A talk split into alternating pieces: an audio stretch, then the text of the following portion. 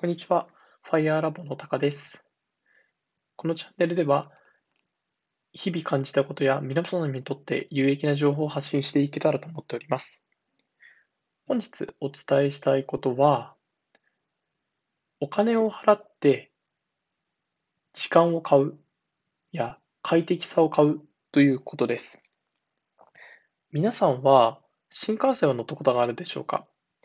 新幹線の中には、まあ、普通車やグリーン車、グランクラスといったランクがあります。で、それと同じように、まあ、在来線の中でもグリーン車がある電車があります。で昨日、私は初めて、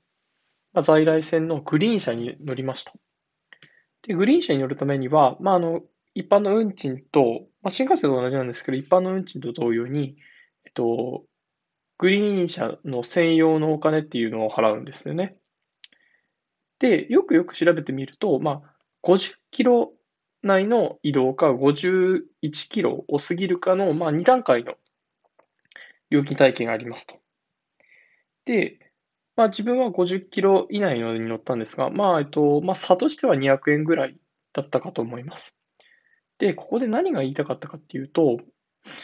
グリーン車に乗ると、まあ、普段通、普段通っているというか乗っている駅から駅までの間が格段に快適になります。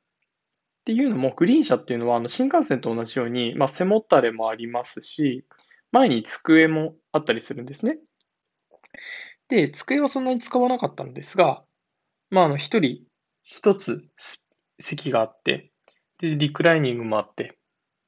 っていうような快適さが、を感じることができました。で、これってお金で買うことができて、で、まあ、あの、ど、まあ、あの、普通に、一般にそういうグリーン車に乗らずに、えっと、まあ、立ったりとか、まあ、普通の車両でも座ることができる時もあるので、まあ、そちらでもいいんですけれども、まあそういうなんか疲れたなとか、何か今日はまあ大事な打ち合わせなどがあるから、ちょっと疲れ、あ、あまり疲れたくないなという時には、このグリーン車っていうのがとても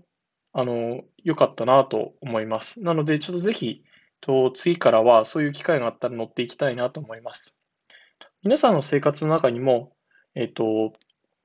お金で時間を買ったりだとか快適さを買ったりすることができることがたくさんあると思います。一度経験してみて、